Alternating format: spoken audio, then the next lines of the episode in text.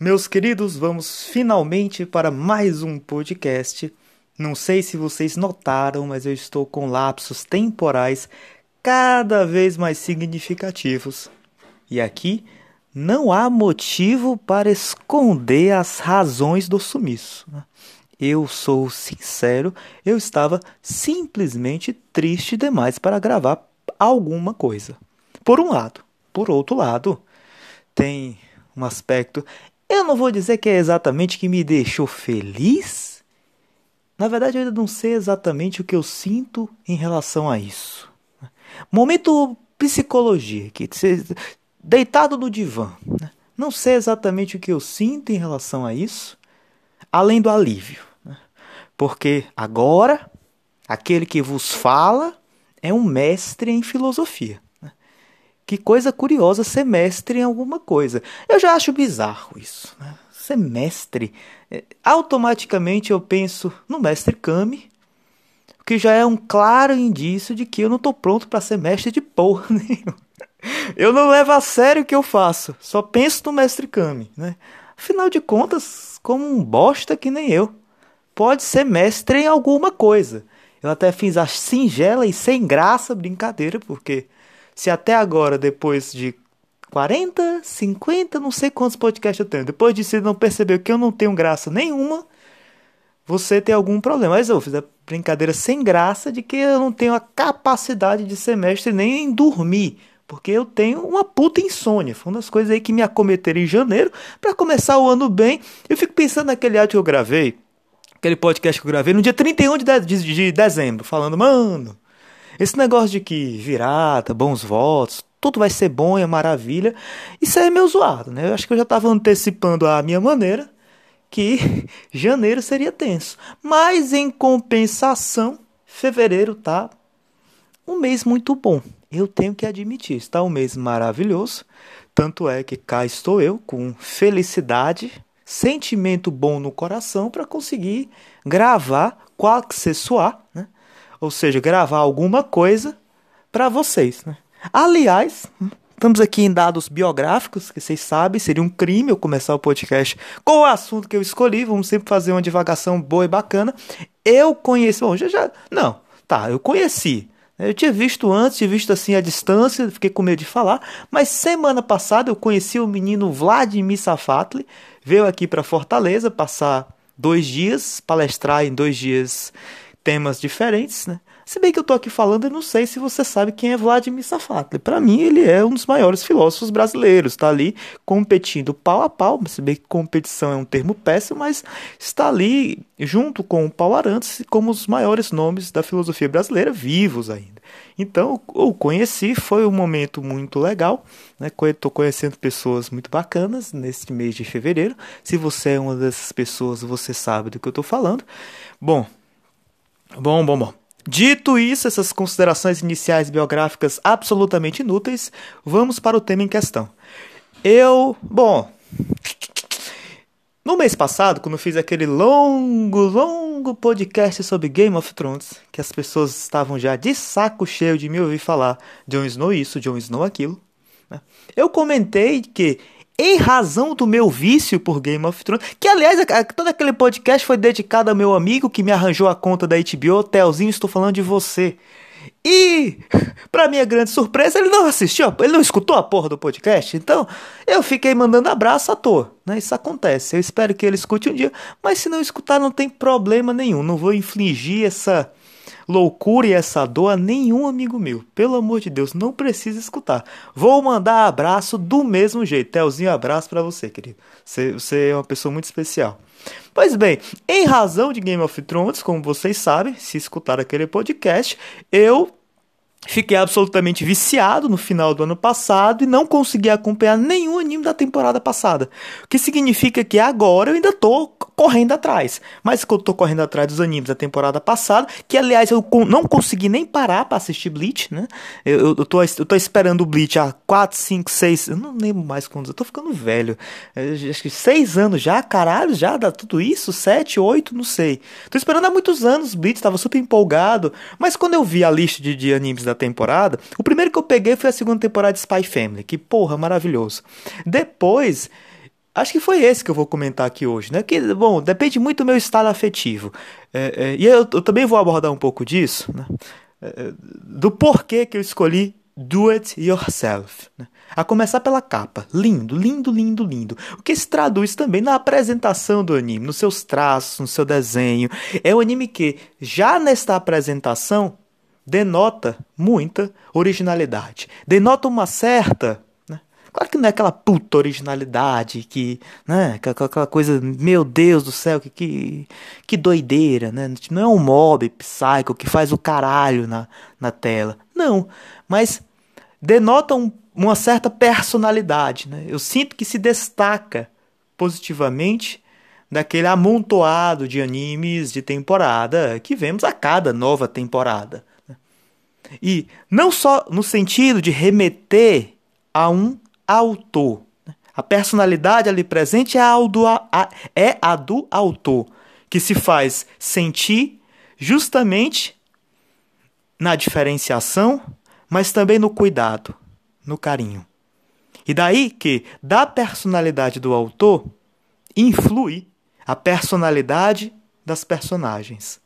Cada uma tem um caráter muito distinto.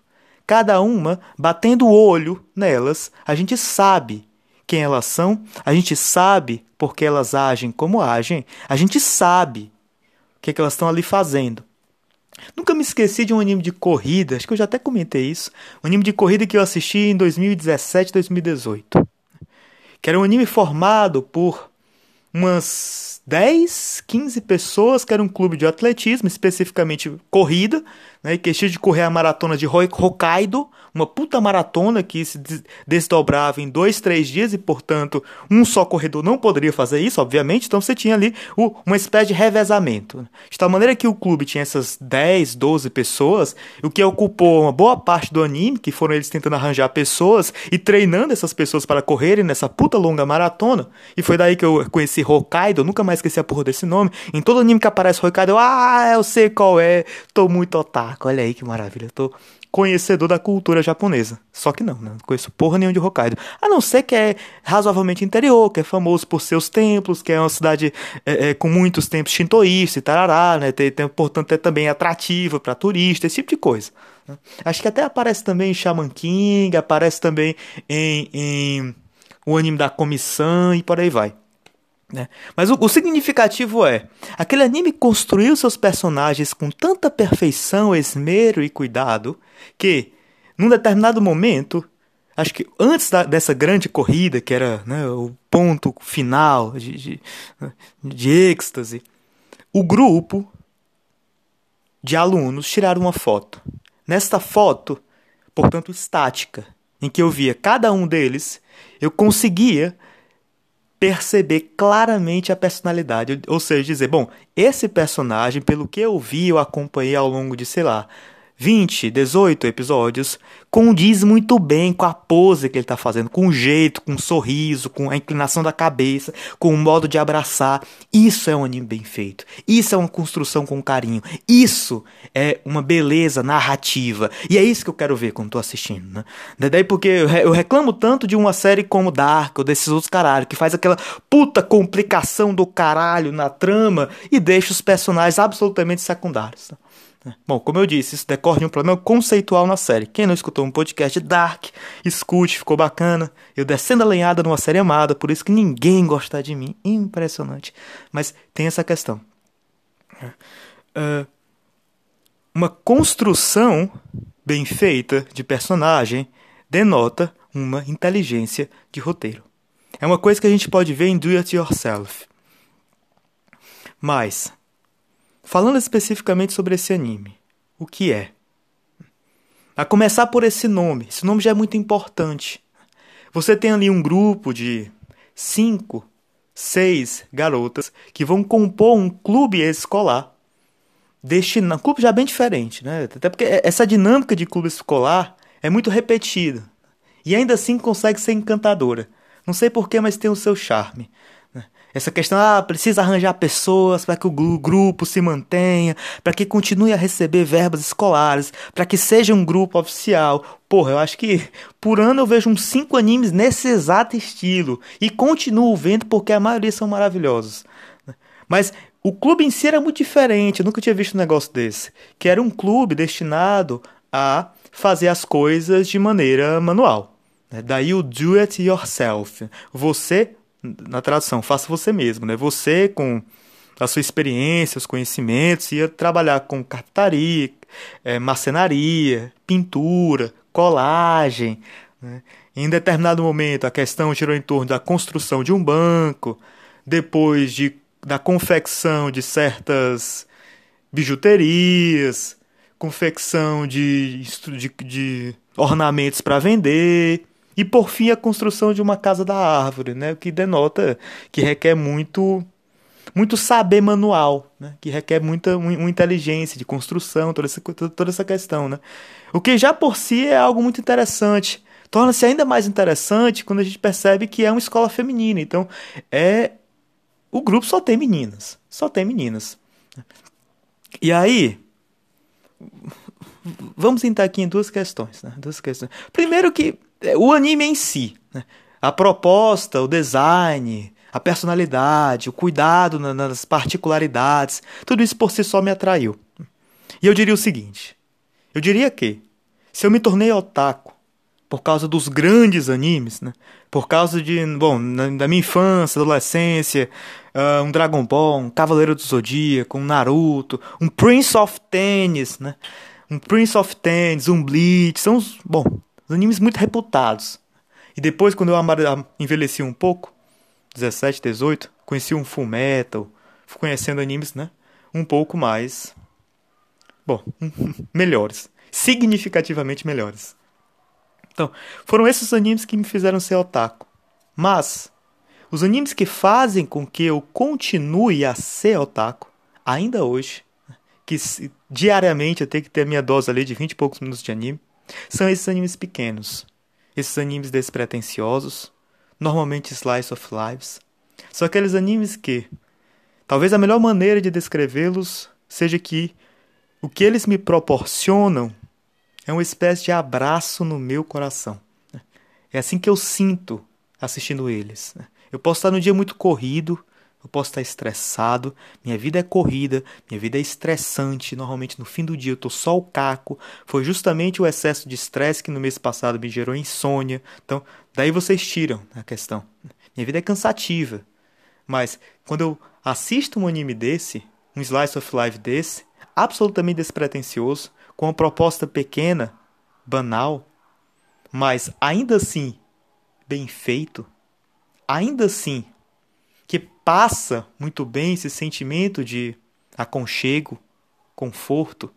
Porra, é dessas que eu olho e penso, cara, eu preciso disso, me faz bem. Né? E, e, isso é uma parte muito importante e significativa de mim. Por isso que, mesmo sabendo que temporada passada teve Bleach, eu ainda tô preso nesses do it yourself. Terminei, então comecei outro num estilo muito parecido, que é Bolt, The Rock. Talvez eu comente, talvez não, só Deus sabe, mas recomendo. Bolt, The Rock. Tô assistindo agora, hoje eu me emocionei com o episódio, o humor é maravilhoso, a proposta também é maravilhosa, vejam. Então, tem essa questão, né? Isso para falar do, do gênero de anime ao qual ele pertence. Que melhor até do que um slice of life é aqueles animes que abraçam o coração. Essa é, talvez é a melhor definição. Mas sobre o anime em si, de cara, nesta curta descrição da sinopse que eu fiz, você tem um aspecto interessante. Que no último podcast sobre o Chainsaw Man, eu falei um pouco sobre as contradições do Japão. Que aliás eu nem lembro mais quais são que eu falei, mas foda-se, eu vou falar de outras. O Japão é um país contraditório por excelência, né? Por isso que eu, eu normalmente eu insisto, né?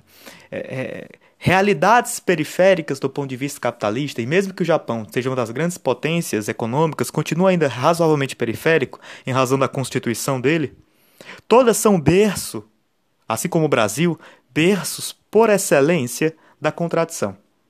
Isso faz com que me pareça absolutamente disparatado, me parece um desatino da razão termos que eu aprendi com o Paulo que agora eu tô usando a torta direita, adoro. Absolutamente disparatado considerar essas relações periféricas sumamente contraditórias sem fazer uso da dialética, né? E não precisa nem ser a dialética marxista, dialética de qualquer gênero.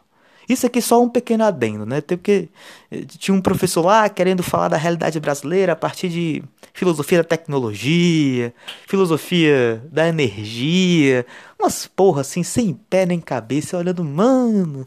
E ainda me chama, enquanto aluno, a colaborar com a formação da soberania nacional, independência do país. Eu olhando aquilo, pensando, porra, amigo. É sério isso? Você me respeite. Com, com a porra de soberania, tá, pelo amor de Deus. Bom, só adendo, Alan reclamando da vida.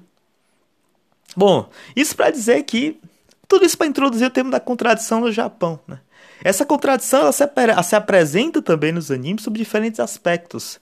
E um deles é o que aqui nos interessa, que muito embora o Japão, como sabemos, é um país extremamente machista, extremamente misógino, em razão da sua formação cultural, isso não impede que 70% dos animes que eu assisto, principalmente se você gosta de slice of life, de comédia romântica, desses animes que se passam uh, no ambiente escolar, 70% é de mulheres. Com, tem mulheres como protagonistas, assim como Bolt The Rock, que também é um grupo, uma banda com quatro meninas, ou então o que eu falei já, Mila e Shiro é, do Ecore nella para lavoro, que tem como. Bom, é, é vôlei feminino, então é só menina, basicamente. Então, você tem. Isso, é, isso era o nível da década de 80. Então você tem essa questão, é, é, essa contradição que vem se arrastando ao longo de décadas já, né? Faz tempo que as personagens femininas vêm ocupando um local cada vez mais de destaque e central nos animes. E aqui não deixa de ser interessante o fato de que é um grupo de meninas trabalhando com as mãos, coisa que, por um lado, remete a proletário, né? e aqui a gente não pode esquecer também na nossa tradição brasileira. Isso, isso não deixa de ser interessante. É, é, é, essas contradições estão é, é, juntas naquele anime, amalgamadas de maneira absolutamente não consciente. Talvez uma ou outra está consciente, mas essas não, não estão conscientes. Né? E isso que me interessou também. Porque aqui no Brasil você tem um pouco essa questão. Né? Eu remeto todos a ler um autor como Lima Barreto. Me parece absolutamente central para entender os, o nosso percurso histórico-cultural, né? que se detém nos seus romances ali na Primeira República, depois de, da Primeira República no Brasil, né? depois do período do Brasil Império, você tem ali a Primeira República, sobretudo Floriano Peixoto, que vai ocupar um espaço importante no seu Triste Fim de Policarpo Quaresma e Clara dos Anjos. Não deixa de ser interessante que ali já começa a se desenhar um pouco da nossa tragédia nacional. Né? Então você tem é, é, já desde sempre esse caráter, digamos, secundarizado, que seria nosso proletário, que não é só aquele de chão de fábrica, mas trabalhar com as mãos ainda hoje é malquisto. E isso na medida em que associa a trabalhos uh, análogos ao que se fazia na escravidão. Né? Essa é a questão. Né? Uh, um país como o Brasil nunca vai superar a contradição de Casa Grande Senzala.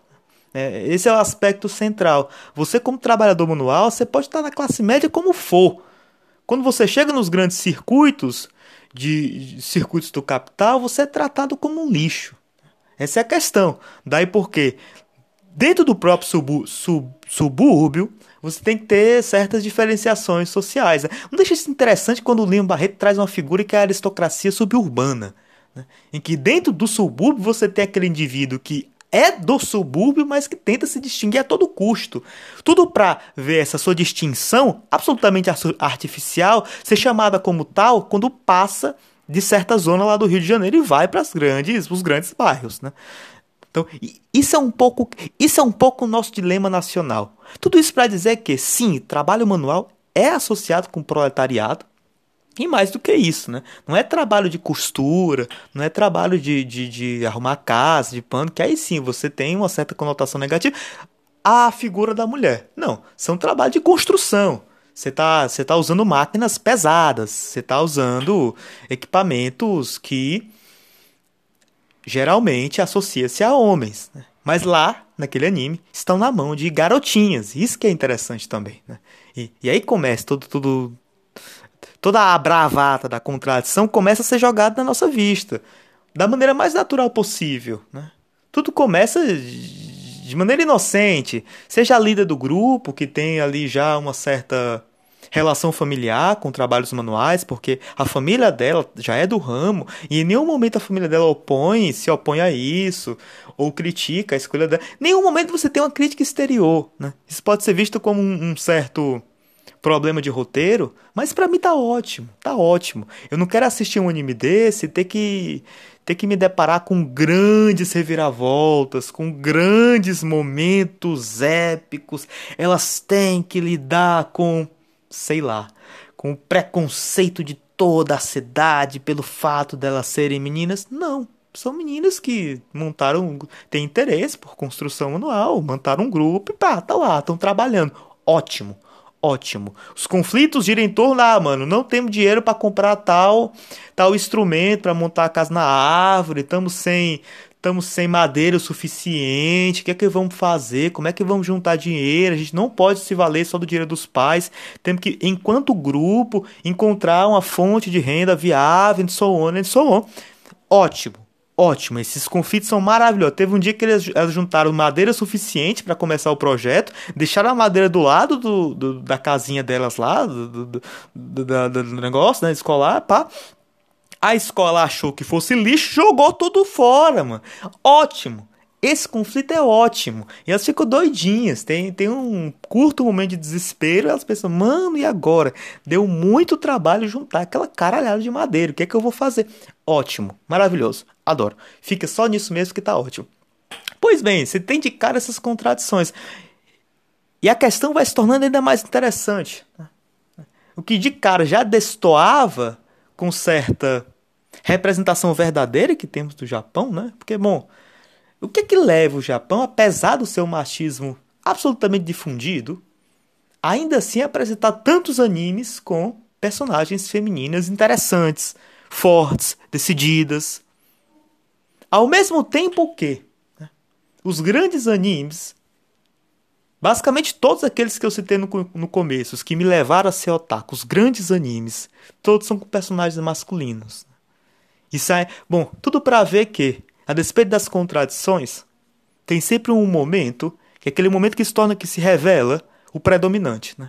Ou seja, o machismo continua ainda como uma barreira a entravar que se possa aceitar uma grande produção com a personagem feminina como protagonista. Né? Então, apesar da preponderância numérica, são muitos os animes com personagens femininas maravilhosas. Muitos, muitos, muitos. Eu prometo para você que tá me escutando que nem todo anime é como Nanatsu no Taizai. Eu prometo para você isso. Pelo amor de Deus, não assista com a merda daquele. E aí, bom, temos também a Netflix contribuindo negativamente para a imagem dos animes. Eu ainda quero parar para conversar. Meu Deus, eu tô há um mês e meio prometendo isso e não faço, mas ainda quero parar para falar sobre, sobre Netflix e anime, que meu Deus do céu. Mas eu prometo que nem todos são daquele jeito. Pois bem, dito esse aspecto da contradição, como ela se desenrola e como há ainda um elemento que está travando ou que se revela predominante naquela equação e que vai determinando todo o conjunto, tem outra questão e outra contradição que é trabalhada, aí sim, conscientemente pelo autor autora, que eu não sei qual é o gênero da pessoa, mas bom, pelo autor do anime. E foi isso que já no primeiro episódio me pegou. Porque não é só um grupo de meninas querendo trabalhar com coisas manuais, do it yourself. Não, é um pouco mais do que isso. Desde o início, o anime acentua, inclusive de um ponto de vista fotográfico, de um ponto de vista de apresentação, que aquele impulso de trabalhar com coisas manuais se dá num Japão extremamente tecnológico. Então, a todo momento nós temos no mesmo plano essa contradição sendo exposta. Se eu tenho ali uma escola pequena, uma escola pública de bairro em que dentro dessa escola você tem um casebre caindo aos pedaços, que é o local do grupo do It Yourself. Do lado você tem uma escola de elite, de ponta tecnológica, que está ensinando as coisas mais tecnológicas, revolucionárias dentro dessa perspectiva tecnológica possíveis. Você tem garotas andando a pé para a escola, ao passo que essas que estudam nessa escola rica vão num bondinho especial, que não tem nem piloto, o bondinho é todo automático. Então você tem essa questão. A todo momento tá passando uns dronezinhos, entregando, sabe esses pacotes da Amazon? Entregando pacote, pá. Então, esta contradição de um Japão altamente tecnológico e, em oposição, esse aspecto meio rudimentar que resiste e se esforça para não desaparecer, não sucumbir nessa espécie de idolatria do, do, avanço tecnológico, é muito bem apresentada, mas muito bem apresentada. E esta contradição que está no cerne, está na alma do anime, entre o novo e o velho, ela se expressa subjetivamente nas duas personagens centrais do anime. E isso é o que mais me interessa. Você tem ali a Serufu, que é em alguma medida a protagonista, e você tem a sua vizinha, que é a Purin. Gente, eu não decorei o nome das personagens, eu decorei por algum motivo só o apelido delas. Uma é a Serufu, eu acho. A outra é a Purin. Esse eu tenho certeza. Purin. Foda-se. Bom, espero que você tenha assistido. Se não achou, assista. Purin. E aí o que acontece? A Purim é a que estuda nessa escola tecnológica. A Puri é a que repete várias vezes para a amiga: Ai, credo, você está é, querendo ir para esse grupo de do it yourself. Isso é um grupo antiquado. Essa palavra é repetida várias vezes: é antiquado. Isso não tem uh, função, não tem cabimento no nosso mundo de hoje. Esse grupo deveria desaparecer. Apesar dessas palavras ditas, né, eu quero que alertar o caro ouvinte. Não a tome uh, como uma pessoa antipática, uma pessoa nojenta, chata. Muito claramente, isso o anime também representa muito bem, ela está sendo insincera com os próprios sentimentos. Ela queria estar ali com a amiga, ela faz isso por birra, ela faz isso porque ainda ela é uma personagem mimada, é uma personagem infantil que não consegue aceitar o que está sentindo. Eu, eu vou voltar para a questão do sentimento dela, mas em oposição, não, também é ela que vai para a escola naquele ônibus altamente tecnológico. A todo momento insiste, é mostrado cenas em que ela está estudando nessa escola. O curioso é que todas as, as cenas da professora dela eram cenas em que a professora falava inglês, né? Então tem isso também, a questão tecnológica também está associado num certo mercado mundial, também está associado num certo cosmopolitismo, né? Guiado pela língua inglesa, tudo isso, né? Então a questão da tecnologia também está em volta do mercado, em volta da, da, das, do cosmopolitismo, das relações internacionais e tudo mais. Ao passo que a Purim não, a Puri é que vai de bicicleta pro colégio. oh, perdão, a Cerufu. A Cerufu é que vai de bicicleta pro colégio. É a que não passou na escola altamente tecnológica, mas que tá tudo bem. É, é, é, é aquela que lida a vida com uma grande despreocupação. Lembra muito o Io de Shaman King. Tá, tá, tá de bem com tudo, tá ali relaxada, tá muito mais interessada nas relações interpessoais, nas amizades que ela está fazendo, no que ela pode estar tá aprendendo no dia a dia, no que de novo ela pode estar tá aprendendo, não necessariamente um novo tecnológico, industrial, voltado para o mercado de trabalho, com alguma finalidade prática. Isso é muito curioso, né? Porque o grupo é, é sumamente prático, coisas com a mão, mas eu falo finalidade de um ponto de vista econômico maior, as meninas desse grupo não estão pensando, ah, eu vou para esse grupo para desenvolver capacidades que no futuro eu vou ser contratada. Não, porra, não é assim. A outra não. A Puri naquela, naquela escola pensa justamente isso. Não, eu tenho que estar tá aqui desenvolvendo habilidades porque o mercado financeiro agora é assim, o mercado de trabalho, eles exigem que você saiba é, lidar com tecnologias de ponta e eu não vou perder meu tempo com essas coisas antiquadas, não vou perder meu tempo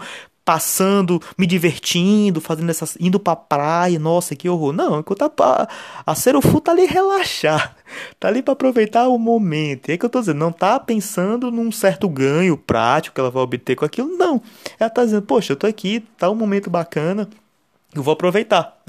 E, e é, é, é muito fofo porque ela é muito uh, uh, desastrada. A todo momento ela está se machucando. Você poderia olhar e dizer: não, você não é feita para fazer isso, você não é feita para essas atividades. Mas, não, mas mesmo machucando, ela insiste, né? Porque em última instância é um negócio bacana, é uma diversão massa, tá trazendo muita felicidade para ela e ela se permite esse tipo de momento. Né? E aí Perceba como essa contradição entre o velho e o novo, tecnológico e o aparentemente ultrapassado, também se exprime no, no, no modo de ser das personagens. Por isso que eu digo, cara, esse anime, do ponto de vista do roteiro, ele é muito inteligente. Ele é muito bem feitinho. Ele consegue a cada episódio passar a sua mensagem central de uma maneira distinta. Poxa, se eu fosse um cara mais organizado com esse meu podcast, eu poderia. Episódio 1, episódio 2, episódio 3 e ir falando direitinho. Mas eu sou assim, não, não sou, porque é bom, bom, né? Foda-se, foda-se, foda-se. Mas é lindo, lindo, lindo, lindo. E a questão se complica ainda mais. Tá? E aí, porque eu, eu, eu fui simplesmente me encantando. Né?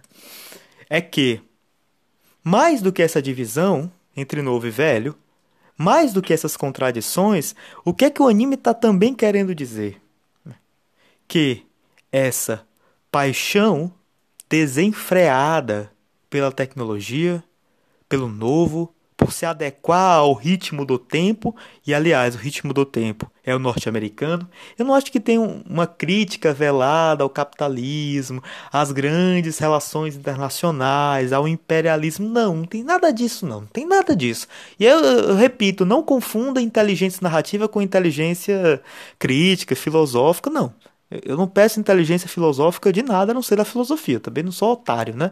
Querer exigir que a série fofinha, linda, que abraça meu coração, eh, seja seja o Marx, é o Lenin, é o Lenin. Fala, não, porra, pelo amor de Deus. Né? Mas você, você poderia também, né? Eu, por conta própria, a partir daquilo que me é apresentado, começar a tecer alguma crítica. Mas, mas não, não é isso. Eu quero só apresentar as questões que estão ali dadas, mas que, eh, em alguma medida, permanecem veladas, mas não tanto. Até porque elas ditam todo o tom, né? É o compasso da música. É o que vai marcando o passo, né? o tom geral da nossa dança. E o que, é que ele está querendo dizer? Né? Que essa tentativa de se adequar ao espírito do tempo, tentativa de se adequar a esse, é, a esse mundo sumamente tecnológico, gera e está gerando uma profunda solidão.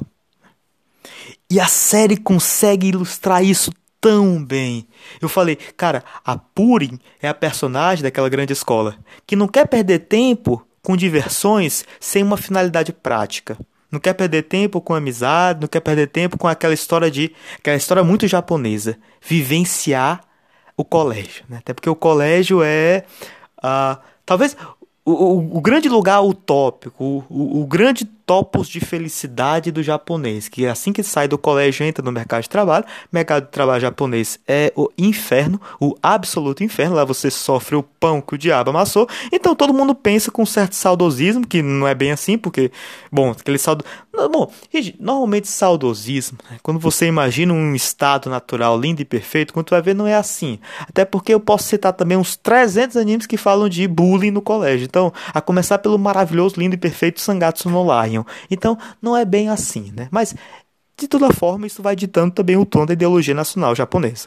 A escola é o ambiente perfeito e maravilhoso em que você tá ali para vivenciar, você tem que aproveitar o momento, você tem que se entregar. Mas a Puri não se permite isso, porque ela tá naquilo que poderíamos chamar a consciência reificada, aquela consciência aquela consciência instrumental, né? Para se João Vitor estiver escutando, abraço João Vitor. João Vitor recentemente fez uma prova num colégio. O tema era consciência instrumental, a dor, indústria cultural. E aí trocamos umas figurinhas muito bacanas sobre isso. João Vitor, forte abraço, querido. Bom, você tem ali a expressão subjetiva dessa consciência difundida que podemos chamar muito bem instrumental, né? Tá interessado em cálculos, está interessado em coisas, está interessado em resultados, em planificação, e não tá vivenciando, não experimentar, não, digamos, se entregar naquele momento que para o japonês é fundamental, é ideal. Né? Então, o japonês se encontra dividido, novamente, né? Eu acho que você não consegue entender Japão se você é abdicar do conceito de contradição, né? Você, você, você não consegue fincar pé e dizer, ah, é isso ou aquilo. Não, é nem isso nem aquilo, né? A forma do nem nem, que tanto acompanha aí a nossa dialética, então é tanto isso, tanto aquilo. Então, temos que ter muito cuidado com isso. Até porque, de fato, a escola japonesa tem anime sobre isso também, né? Ha! Tem anime sobre tudo. Já vi anime sobre tudo, mano. Já era. Anime que também trata disso. Que a escola tem que ser cada vez mais pragmática, tem que estar tá lidando com problemas do dia a dia, tem que estar, tá, ou seja, acompanhando os passos modernos. Mas o que esse anime traz é, é talvez uma tentativa de nuançar o debate, trazer nuances a ele. Que esse desespero da personagem central de viver num mundo altamente tecnológico traz uma profunda solidão. Ao passo que a Purim é aquela. Ah, ah, porra, tô trocando os nomes. Ao passo que a Serufu é aquela que tá a todo momento rodeada de amigas. Nos três primeiros episódios tem cenas pontuais sobre isso. Enquanto você tem a Purim, a Puri que vai para a escola naquele ônibus tecnológico, ela tá sozinha no ônibus. Ao passo que, enquanto o ônibus está rodando, ela vê pela janela na rua a Serufu cercada de amigas. Né? Ela vai se divertindo, ela vai. Claro, ela, ela é desastrada, ela cai muito de bicicleta, ela se taca no poste, gera sempre situações muito engraçadas. É um anime muito engraçado. Mas ela tá rodeada de amigas. Né? Enquanto que a Purin tá ali sozinha isolada no seu mundo pensando no futuro, né? pensando no que no emprego que eu vou arranjar, na competência tecnológica que eu tenho que adquirir para lidar com uma máquina futura, lidar com um emprego, uma demanda do chefe do futuro, enquanto a, a Serufu é que está vivendo de fato, tá ali abraçado com as amigas, está feliz com a vida, tá andando de bike e por aí vai. Eu, a maneira que o anime trabalha isso é maravilhoso, é maravilhoso. Eu acho que esse tema no Japão está ganhando uma premência muito interessante, né? Ele está percebendo que os casos de doenças psicológicas, ansiedade, depressão, suicídio, tá aumentando lá exponencialmente. É uma loucura. Tá uma loucura lá. Então tá todo mundo meio fudido psicologicamente. Então, Japão que pretendeu por muitos anos estar na cabeça, na ponta desse desenvolvimento tecnológico, ele começa a perceber que essa, esse correr atrás de algo que está sempre se desenvolvendo, está sempre chegando no 4G, 5G, 6G. Eu não sei nem qual o G que está, né? me perdoe. Não sei nem qual o G que está, mas tudo isso está tendo consequências psicológicas, subjetivas, muito problemáticas. Então, a Puri não só está a todo momento isolada, como na casa dela também, ela é aquela que em quase toda a cena está sozinha, né? Porque a mãe trabalha em empresa, tá todo tempo viajando. Você tem no máximo um robozinho, uma espécie de inteligência artificial maravilhosa, que é um polvozinho muito fofo, fazendo companhia para ela, mas que não é uma verdadeira conversa. Então, é, você tem atritos entre ela e esse polvinho que é muito engraçado, esse robozinho, né? Porque tá, tá tentando conversar, né? O mundo tecnológico tenta suprir a nossa necessidade de interação social, mas nunca é de forma plena, é sempre superficial, não dá conta daquele nosso anseio por sociedade, nosso anseio por pessoas, né? E aqui quem vos fala é um antissocial de carteirinha, mas eu reconheço, eu sinto isso também. Né? Talvez toda a dinâmica do antissocial é porque ele não encontrou pessoas parecidas com ele, né? Essa é a questão. Quando ele se encontra, ele se sente em casa. Né? Toda, no... toda a nossa busca existencial é para que nós possamos nos sentir em casa. Graças a Deus que eu tenho amigos maravilhosos, que eu me sinto em casa com cada um deles. Aliás, eu me sinto mais em casa na casa deles do que na minha. Essa é a questão. Mas é, você tem isso também sendo exposto. Né? A tentativa tecnológica de lidar com essa solidão não preenche. Ao passo que não, a Serufu está lá, feliz e alegre. Então, um, um, uma questão. Um, esse anime está se encanto. Passou a primeira temporada toda e não vai ter segunda. Muito provavelmente não vai ter segunda. Passou a primeira temporada toda se encaminhando para isso. Que é a Puri reconhecer começar a amadurecer, que até o, o seu lado imaturo também é uma expressão desse seu isolamento e uma expressão dessa sua educação que não educa. Né? Essa educação que tá só está correndo atrás de um suposto prejuízo ou deficiência é, do ponto de vista técnico. O aluno não tem tal técnica, ele tem que aprender essa técnica e tem que arranjar emprego, tem que arranjar emprego, né? Tem essa, essa, essa loucura. Então, esse tipo de, de educação não só gerou uma pessoa solitária, triste, mas também uma pessoa imatura, que não sabe lidar com os sentimentos, não sabe reconhecer que o que ela quer mesmo é estar com a amiga de infância, ser o fu. O que ela quer mesmo é estar aproveitando a juventude. O que ela quer mesmo é fazer parte desse grupo que ela no começo chamou de um grupo antiquado, que deveria fechar, mas que ela na verdade sempre adorou, ela sempre adorava fazer coisas manuais, já, já quando criança tinha dado um presentinho para amiga, eh, de coisas que ela tinha achado na rua, na praia, então você tem essa questão, né? mas a personagem que não aceita quem ela é, né? E aí tá todo o, o nó da questão, né? É entender como essas contradições da sociedade japonesa tem implicações e ressonâncias do ponto de vista subjetivo. E aí vira um drama pessoal você tentar correr atrás desse prejuízo, que é um prejuízo causado por todo um, um funcionamento social. Você tem uma disformidade social que vai acarretando essa série de consequências e você fica perdido, você fica desnorteado. Né? Não é à toa, acho que uh, uh, talvez a impressão que melhor expresse, denote o nosso mundo atual é tá todo mundo desnorteado, tá todo mundo desamparado, ninguém tá sabendo para onde é que vai.